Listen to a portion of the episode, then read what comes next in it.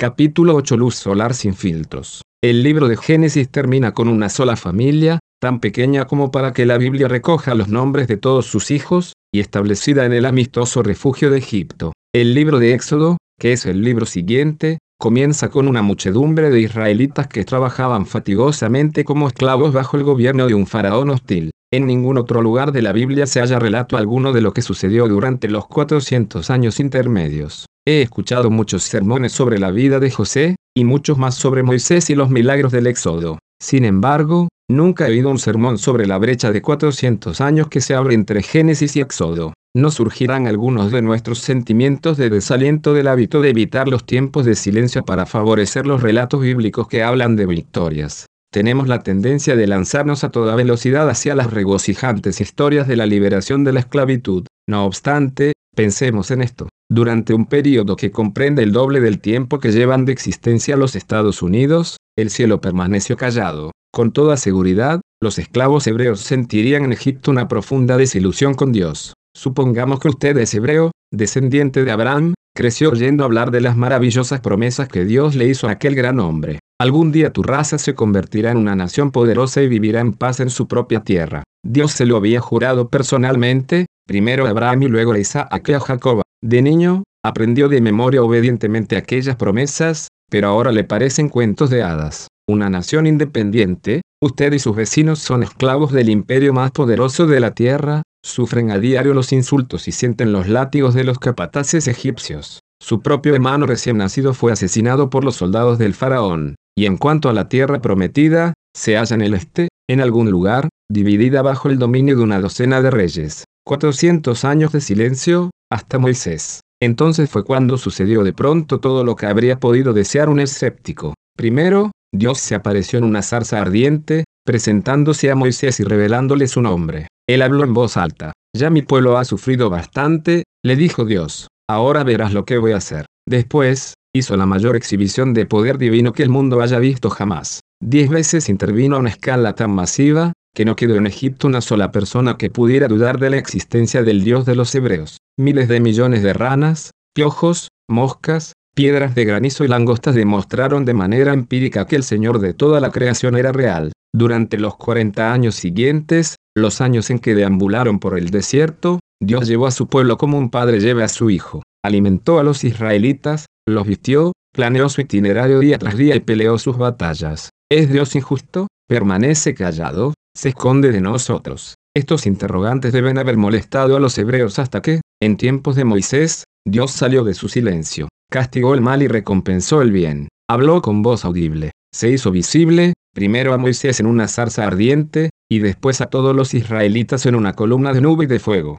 La respuesta de los israelitas a una intervención tan directa nos ofrece un importante detalle sobre los límites inherentes a todo el poder. El poder consigue todo, menos lo más importante, no puede controlar el amor. Las diez plagas del libro de Éxodo demuestran el poder de Dios sobre un faraón, pero las diez rebeliones principales relatadas en números muestran lo impotente que es el poder para hacer que aparezca lo que Dios más deseaba, el amor y la fidelidad de su pueblo. Ningún despliegue pirotécnico de omnipotencia pudo hacer que confiaran en él y lo siguieran. No necesitamos que los israelitas de la antigüedad nos enseñen esta realidad. La podemos ver hoy en las sociedades donde el poder anda desbocado. En un campo de concentración, como tantos testigos nos lo han dicho, los guardas poseen un poder casi ilimitado. A base de usar la fuerza pueden hacer que alguien renuncie a su Dios, maldiga a su familia, trabaje sin sueldo, coma excrementos humanos, mate y entierre a su amigo más íntimo o a su propia madre. Todo esto se halla al alcance de su poder. Solo una cosa no les es posible,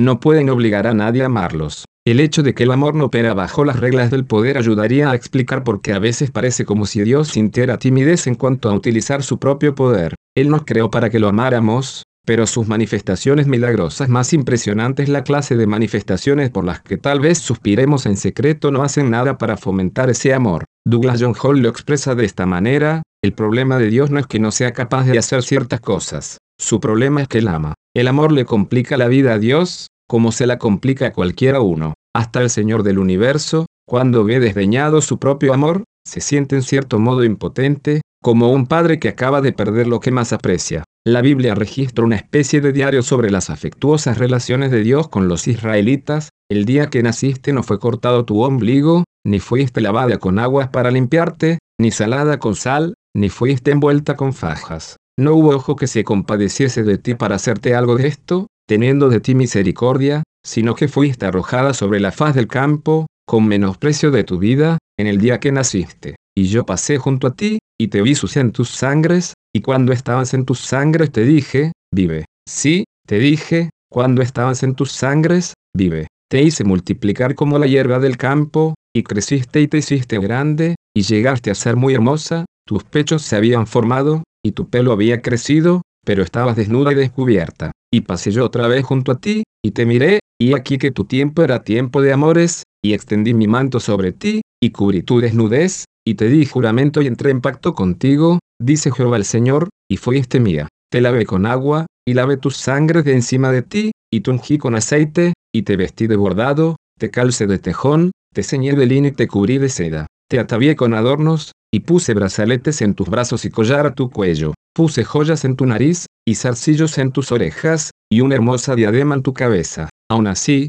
Dios, que todo lo ve, conocía el trágico destino final de los israelitas, y dijo, yo conozco lo que se proponen de antemano, antes que los introduzca en la tierra que juré darles. Mientras su pueblo se reunía junto al río Jordán, bien dispuesto para un cambio, él permitió que le diéramos un notable vistazo a lo que se siente cuando se es Dios. Él no compartía el espíritu de anticipado regocijo que había en el campamento, y visitó a Moisés en el tabernáculo de reunión para explicarle el por qué. Dios anhelaba más que nada que el pacto tuviera éxito, quien diera que tuviesen tal corazón, que me temiesen y guardasen todos los días todos mis mandamientos, para que a ellos y a sus hijos les fuese bien para siempre. Sin embargo, las repetidas rebeliones en el desierto habían causado su efecto. Dios predijo que se produciría una terrible desobediencia, y anunció también su propia reacción, ciertamente yo escondería mi rostro en aquel día. Hablaba con triste resignación, como el padre de un adicto a las drogas, incapaz de evitar que su propio hijo se destruya a sí mismo,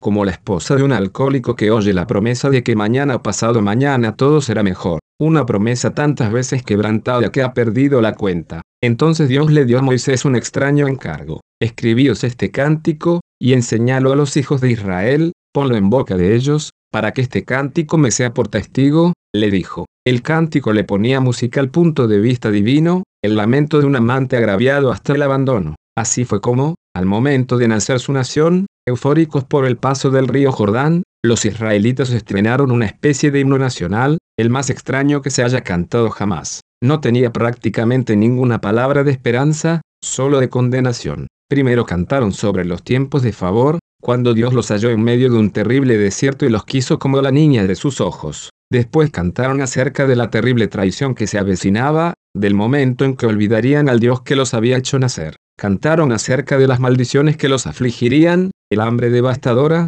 las plagas mortales y las saetas ebrias de sangre. Con esta agridulce música en los oídos, los israelitas entraron en la tierra prometida. Como un perro de presa sobre la pista, sigo zigzagueando con rumbo al desierto, en busca de indicios. El tabernáculo resplandeciente con la presencia de Dios, el milagroso alimento de la mañana, la larga fila de israelitas descontentos que arrastraban los pies por la arena del desierto. En algún momento situado entre la brillante promesa y la infortunada inutilidad de aquellos 40 años se halla el misterio de la desilusión con Dios. ¿Qué fue lo que torció las cosas? Con frecuencia ha anhelado que Dios actúe de manera directa y muy cercana. Solo bastaría con que se manifestara. Sin embargo, en los terribles relatos sobre los fracasos de los israelitas, puedo percibir ciertas desventajas en el hecho de que Dios actúe de forma tan directa. Un problema que tuvieron de inmediato fue la falta de libertad personal. Para los israelitas, vivir tan cerca de un Dios santo significaba que nada el sexo, la menstruación, el contenido de las telas que vestían o los hábitos dietéticos podía quedar fuera del alcance de sus leyes.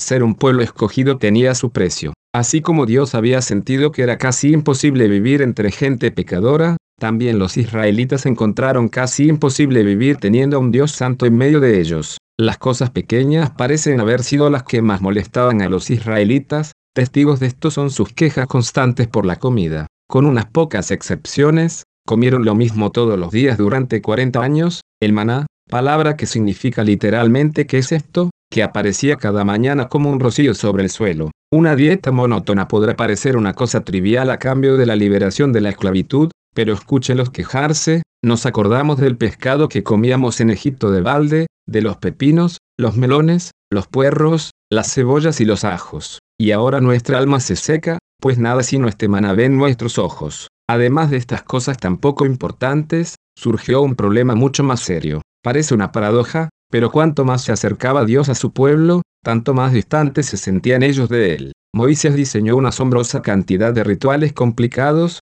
necesarios para acercarse a Dios, y sin dar margen alguno al error. Los israelitas podían ver claras evidencias de la presencia divina en el lugar santísimo, pero ninguno se atrevía a entrar. Si quiere conocer el tipo de relación personal con Dios del que disfrutaban los israelitas, escuche las palabras de los propios adoradores, He aquí nosotros somos muertos, perdidos somos, todos nosotros somos perdidos. Cualquiera que se acercare, el que viniere al tabernáculo de Jehová, morirá. Y en otra ocasión, no vuelva yo a oír la voz de Jehová mi Dios, ni vea yo más este gran fuego, para que no muera. En cierta ocasión, a modo de experimento, el gran científico Isaac Newton miró fijamente la imagen del sol, que se reflejaba en un espejo. El resplandor le quemó la retina y sufrió de ceguera temporal. Aun después de esconderse por tres días tras cortinas cerradas, el punto brillante no se borraba de su visión. Usé todos los medios posibles para apartar el sol de mi imaginación, escribió, pero si pensaba en él, veía su imagen, aunque estuviera en la oscuridad. De haber fijado su vista unos pocos minutos más, Newton hubiera perdido permanentemente y por completo la visión. Los receptores químicos que controlan la vista no pueden soportar toda la fuerza de la luz solar sin filtros. El experimento de Isaac Newton tiene el valor de una parábola y nos ayuda a comprender lo que aprendieron finalmente los israelitas a raíz de sus jornadas por el desierto. Habían tratado de vivir con el Señor del universo presente de un modo visible entre ellos, pero al final, de los miles que habían huido tan alegremente de Egipto, Solo dos sobrevivieron a la presencia divina. Si apenas podemos soportar la luz de una vela, ¿cómo podremos mirar de frente al sol? ¿Quién de nosotros morará con el fuego consumidor? Pregunta el profeta Isaías. ¿Acaso le tendremos que estar agradecidos a Dios por esconderse, en lugar de sentirnos desilusionados?